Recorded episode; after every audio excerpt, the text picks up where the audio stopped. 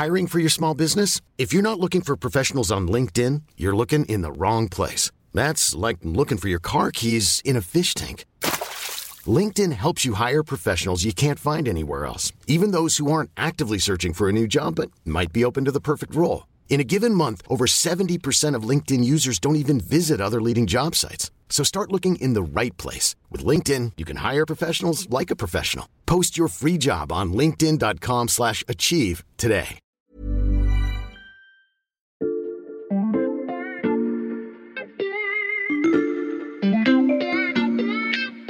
Salut, c'est Xavier Yvon. Nous sommes le mercredi 18 mai 2022. Bienvenue dans La Loupe, le podcast quotidien de l'Express. Allez, venez, on va écouter l'info de plus près. Mise à jour demandée. Ah, une mise à jour. Euh, où est-ce que ça peut être? Je regarde. Ah, c'est dans le dossier Arctique. On avait fait un épisode il y a quelques mois avec Luca Mediavilla. Bah, ça me semblait très complet. hein. L'énergie, le climat, c'est son domaine de prédilection. Je regarde le dossier.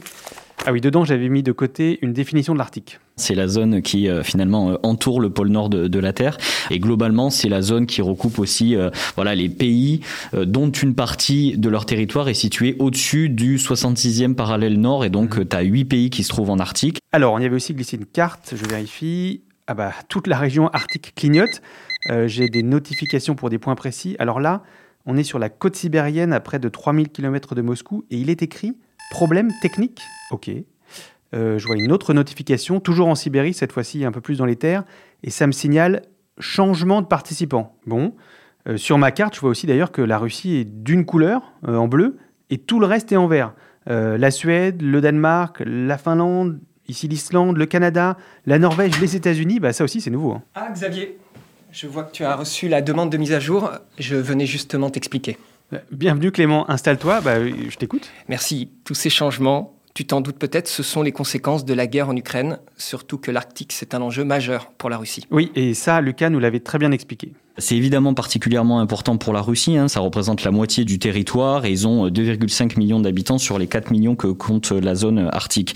Donc évidemment, on sait que le système Poutine, il repose euh, sur une logique extractrice, c'est-à-dire que tous les métaux, tout le pétrole et les gaz, ça contribue à, à générer finalement les recettes budgétaires de, de l'État russe. Et en fait, c'est le pays aujourd'hui qui est le plus présent sur ce, sur ce territoire. Bon, je pense que Lucas ne nous en voudra pas. Entre le gaz, le pétrole, les métaux rares, les tensions diplomatiques, il faut visiblement faire un épisode de mise à jour. Je te présente quand même, avant qu'on ne démarre notre actualisation de l'Arctique, Clément Daniez, journaliste au service Monde de l'Express. Salut Clément. Salut Xavier. Je vais aussi garder l'armoire de la loupe euh, ouverte près de moi, histoire qu'on ne répète pas ce qu'on a déjà dit dans notre épisode sur la bataille de l'Arctique. Oui, et surtout, j'ai besoin que tu fasses un peu plus de place dans cette armoire, parce que j'ai aussi pensé amener une interview que j'ai faite sur le sujet. Mhm. J'ai parlé avec Florian Vidal. Il est chercheur associé à l'Institut français des relations internationales et c'est un spécialiste de l'Arctique. la Russie, avec, euh, disons, le franchissement du Rubicon finalement de- de- d'envahir euh, l'Ukraine, se retrouve aujourd'hui un Arctique isolé. La Russie de plus en plus isolée euh, en Arctique, on va donc expliquer pourquoi. Si je reprends la carte qu'on doit mettre à jour, il y a donc un premier point là qui clignote en Sibérie. Ça, c'est le fameux projet Arctique LNG2. Je suis sûr que Lucas t'en a parlé. Alors oui, tout à fait, je vais chercher l'extrait. Le voilà. Arctique LNG2. En fait, Mhm. c'est un projet gazier à 21, 21 pardon, milliards de dollars. Euh, L'objectif de ce projet, c'est de liquéfier un gaz qui est produit à, à l'embouchure d'un fleuve russe en, en Sibérie. Et en fait, ce projet-là, à son capital, tu as évidemment un acteur russe qui s'appelle Novatec, mais à côté de ça, tu as un gros partenaire de ce projet qui s'appelle Total Energy, donc qui est français. Français. Tu as les deux plus gros euh, opérateurs pétroliers euh, chinois et tu as aussi un consortium japonais. Donc c'est assez cosmopolite. Euh, Clément, quel est le problème avec ce projet gazier Xavier, d'abord, ce projet, il est énorme. Il Mhm. prévoit trois usines de liquéfaction de gaz. Il y a un site qui est prêt à 95% sur les trois. Mhm. Une usine sur les trois. Et cette usine, elle devait commencer à livrer du gaz naturel liquéfié, du GNL, en 2023. Et tout Arctic LNG2 devait atteindre trois années plus tard sa pleine capacité de production, près de 20 millions de tonnes par an. Mais là, le projet, il est presque à l'arrêt. Et pourquoi? Alors le problème, c'est que les Russes ont besoin du savoir-faire et du matériel occidental. La Russie ne sait pas faire Hmm. du GNL et le stocker. Donc l'embargo sur les investissements et les technologies ne permet pas à la Russie d'achever la construction de ces usines, même si ça reste à voir sur le premier site. Et en plus, la Russie n'a pas de technologie de remplacement à elle. Donc, elle ne peut pas sortir du chapeau, ce qui permettra de compenser l'absence des Occidentaux. Et les pays alternatifs, en tant qu'investisseurs, que pourrait être la Chine ou d'autres pays asiatiques, évidemment non plus. Donc le projet se retrouve paralysé. Euh, un futur projet paralysé par la guerre en Ukraine, est-ce que c'est le seul?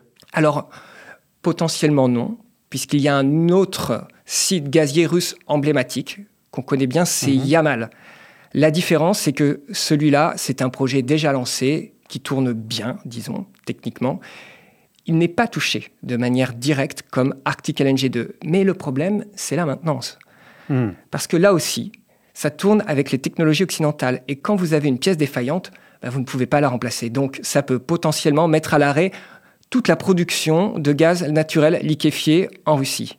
Et en plus, Yamal était relié à Nord Stream 2. Ah oui, alors celui-là, on le connaît bien, on en a souvent parlé dans la loupe et avec toi justement Clément. Alors pour ceux qui n'auraient pas écouté ces épisodes, petit rappel, Nord Stream 2, c'était un, un grand projet de gazoduc pour relier la Russie à l'Allemagne. Exactement. Et sur Nord Stream 2, Florian Vidal m'a expliqué le lien avec le projet Yamal. Nord Stream 2 devait euh, justement euh, exporter ce gaz de Yamal vers l'Allemagne. Mais là aussi, c'est un problème, puisque Nord Stream 2 est aujourd'hui un projet euh, mort-né, en tout cas euh, intérêt par l'Allemagne et, et n'est pas prêt de voir le jour. Et donc ça va avoir un coût en fait hein, pour, euh, pour Gazprom d'avoir fait cet investissement pour aujourd'hui pour rien. Donc là, euh, la Russie se trouve euh, bloquée pour le gaz, car elle a misé sur une technologie, donc le GNL, pour lequel elle n'est pas autonome technologiquement, et pour Gazprom, orienter des infrastructures tournées vers des pays acheteurs qui aujourd'hui se détournent de ce marché-là, du marché russe. Et puis on peut ajouter que de manière générale, Xavier, la Russie, qui misait beaucoup sur le gaz pour son économie, est dans une posture un peu compliquée. Parce qu'avec les sanctions, qui va investir dans tous ces projets gaziers? On le voit pour Arctic LNG 2, euh, par exemple, auquel Total aujourd'hui tourne le dos. Les grands projets gaziers russes euh, sont donc en danger, mais en Arctique, il n'y a pas que du gaz, et toutes les autres ambitions de la Russie dans la région risquent le coup de froid. C'est un vrai Eldorado, on y trouve vraiment de tout Xavier, on y trouve du pétrole, du gaz, du charbon, euh, et aussi des métaux, de l'or, du nickel, du cuivre, du lithium, euh, des, des terres rares. Donc, on a déjà parlé du gaz, mais là sur ma carte, il y a d'autres éléments qui clignotent et qu'il va falloir mettre à jour. On va commencer par le pétrole, Clément. Est-ce que là aussi, la Russie risque d'être bloquée par euh, sa dépendance technologique Alors non, là c'est un peu différent Xavier, car euh, les projets pétroliers peuvent continuer. Il est possible de faire sans les Occidentaux pour le pétrole. Les technologies sont plus simples. Hmm. Le plus emblématique, je vais te le montrer. Tu vois sur la carte là, Ouais. il s'appelle Vostok Oil. Oui, euh, je vois que c'est en Sibérie, près de la ville de Norilsk. Oui, la fameuse cité du nickel sibérien. Le projet risque d'être ralenti par le fait que les Russes peinent à trouver preneur pour leur pétrole ces dernières semaines. Hmm. À cela s'ajoute le fait que Moscou dépense souvent d'intermédiaires occidentaux, ceux qui trouvent les meilleurs acheteurs à Moscou, comme les Suisses Trafigura, Vitol et Glencore, qui se retirent justement du marché russe. Alors, on a mis à jour euh, les points liés à l'exploitation du pétrole et du gaz, mais j'en vois qui clignotent encore.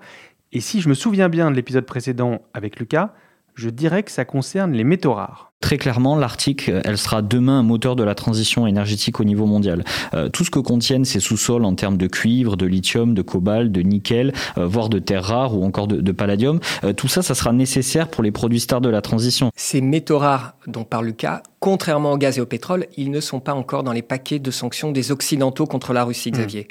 Et Florian Vidal m'a expliqué que le problème est un peu différent. C'est pas un problème sur l'accès technologique. La mine ne requiert pas forcément de technologie très sophistiquée. La question, c'est des investissements.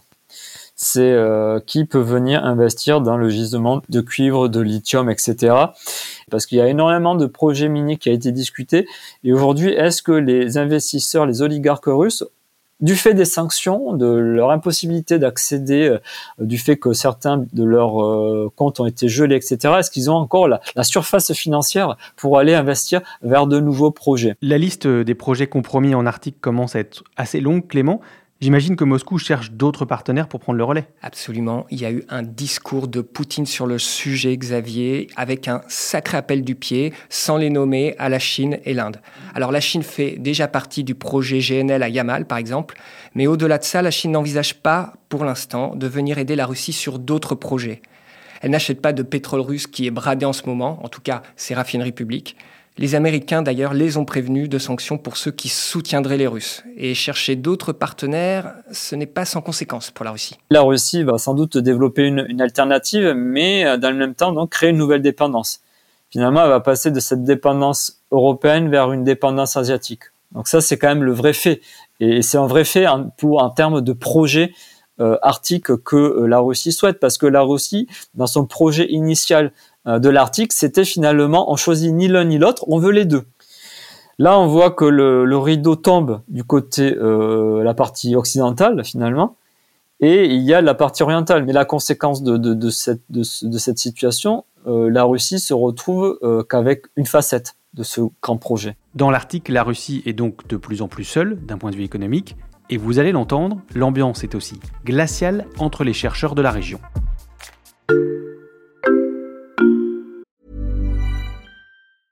I'm Sandra, and I'm just the professional your small business was looking for. But you didn't hire me because you didn't use LinkedIn jobs. LinkedIn has professionals you can't find anywhere else, including those who aren't actively looking for a new job but might be open to the perfect role, like me.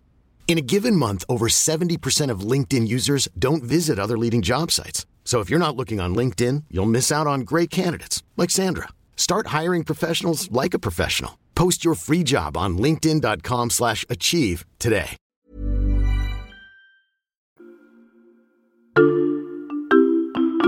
Clément, je sens là que tu vas me parler du Conseil de l'Arctique. Absolument. Alors ça tombe bien parce que Lucas avait très bien résumé ce dont il s'agit et j'ai l'archive justement sous la main. Finalement, l'article, on pourrait comparer ça à un syndicat de copropriété, c'est-à-dire mmh. que euh, voilà, les États décident du développement euh, de leur zone qui appartient au territoire arctique et ils n'ont pas de compte à rendre à personne. Les membres de ce syndicat de copropriété sont donc là sur la carte. Hein oui, là tu vois, il y a le Canada, les États-Unis, mmh. le Danemark, l'Islande, la Suède, après la Norvège, la Finlande et la Russie. Euh, Clément, est-ce que ce Conseil de l'Arctique se réunit toujours? Non parce que sept des huit pays membres du Conseil de l'Arctique ont annulé leur participation aux prochaines réunions. Évidemment, tous les pays membres, sauf la Russie, qui en ce moment préside le Conseil de l'Arctique pour deux ans, jusque hmm. l'année prochaine. C'est la première fois dans l'histoire que le Conseil de l'Arctique arrête ses travaux. Ça n'était même pas arrivé en 2014 au moment de l'annexion de la Crimée. Avec l'invasion de l'Ukraine, les autres pays ont dit on suspend, ce n'est plus possible. Donc plus de coopération scientifique, plus d'échanges de données, plus de groupes de travail. Cependant, des voix commencent à se faire euh, entendre, euh, indiquant qu'on ne peut pas euh, maintenir une situation de gel permanent. Ce qu'on commence à percevoir du côté notamment des pays nordiques, finalement, on doit continuer nos activités, mais sans la Russie. Donc aujourd'hui, c'est un peu la tendance de ces derniers jours c'est euh, que ce soit du côté norvégien ou même euh, américain, c'est finalement nous avons des institutions qui a fonctionné jusqu'à présent, qui travaillent sur des sujets assez concrets en Arctique, sur la question du changement climatique, la question évidemment de la, préservation euh, de la biodiversité, etc. L'idée c'est de maintenir les liens en fait entre la communauté de chercheurs et donc ça, on doit continuer, mais sans la Russie. Pour les chercheurs, la coopération pourrait donc reprendre, on l'a compris, en excluant Moscou. Euh, dans l'épisode précédent sur l'Arctique, Lucas nous expliquait que ce conseil était centré sur les questions scientifiques citées par Florian Vidal. Et il y a un sujet particulier sur lequel euh, il n'intervient pas, c'est la sécurité. Euh, Clément, est-ce que depuis le début de la guerre en Ukraine, il y a eu de nouvelles manœuvres militaires dans la région? En fait, pas vraiment, pas plus qu'avant la guerre. Hmm. Déjà, parce que les forces russes, elles sont mobilisées ailleurs. Mais il y a eu un événement intéressant. Les Norvégiens, dans le cadre euh, de leur appartenance à l'OTAN, organisent régulièrement des exercices dans la région. il y en a un qui était prévu depuis 2020, qui a eu lieu en mars-avril. Il n'a pas hmm. été reporté malgré le conflit. Et on note néanmoins une petite tension, parce que les Russes sont généralement invités à ces hmm. exercices comme observateurs. Là, ils n'étaient pas présents. Et dans le même temps, la diplomatie russe a fait savoir qu'elle se disait préoccupée par cette présence accrue de l'OTAN en Arctique depuis le début de la guerre en Ukraine. Et si l'Alliance atlantique eh ben, poursuit ses activités dans cette zone, elle a prévenu qu'il pourrait y avoir, je cite, des incidents involontaires, une menace euh, voilée. d'une certaine façon. Ok, dernière mise à jour euh, de notre carte de l'Arctique. Je vois qu'il y a deux pays qui ont changé de couleur, euh, la Finlande et la Suède. Ça, c'est parce que les deux souhaitent rejoindre l'OTAN. C'est une conséquence de l'invasion russe en Ukraine. La Finlande et la Suède annoncent être officiellement candidats pour faire partie de l'OTAN. Historiquement, ces pays européens sont toujours restés neutres. Moscou juge que cette adhésion à l'alliance politico-militaire transatlantique est une erreur. Clément, tu as demandé à Florian Vidal si ça pouvait avoir une influence sur la situation entre la Russie et les autres États dans l'Arctique. Voici sa réponse. Ça va changer évidemment le paradigme sécuritaire hein, de la région de l'Arctique. Et si vous voulez, si devaient euh, adhérer les Finlandais et les Suédois à l'OTAN, on va se retrouver dans une organisation du Conseil de l'Arctique 7 euh, plus 1, c'est-à-dire 7 pays de l'OTAN face à la Russie. Le Conseil de l'Arctique n'a pas vocation à traiter évidemment euh, les questions militaires, ce n'est pas dans ses dispositifs, mais de facto, il y aura forcément en toile de fond cette opposition en fait. Et là, c'est une grande inconnue en termes de stabilité sur la sécurité de la région. Oui, il y a plusieurs questions désormais. Est-ce que ce dialogue va reprendre? Est-ce que la coopération va reprendre? Sous quelle forme? Avec quelle ambiance? Pour le moment, sans mauvais jeu de mots, le dégel de la situation semble très difficile. On s'arrête donc sur ce jeu de mots. Gaz, pétrole, métaux rares, diplomatie. La mise à jour est terminée. Merci Clément. À bientôt Xavier. Clément Dagnès du service Monde de l'Express. Tous tes articles et ceux des journalistes de la rédaction sont à retrouver sur l'express.fr. Profitez-en, en ce moment, l'abonnement numérique ne coûte que 99 centimes pour 3 mois. Et pour écouter tous les matins dès 6h un nouvel épisode de La Loupe, Pensez à nous suivre sur Apple Podcast, Spotify ou Castbox par exemple. Vous pouvez y laisser des étoiles et des commentaires. Désormais, La Loupe, c'est aussi une newsletter chaque semaine. Le lien d'inscription est à retrouver dans le descriptif de ce podcast. Cet épisode a été fabriqué avec Charlotte Barris, Jules Cro, Margot Lanuzel et Lison Verrier. Retrouvez-nous demain pour passer un nouveau sujet à La Loupe.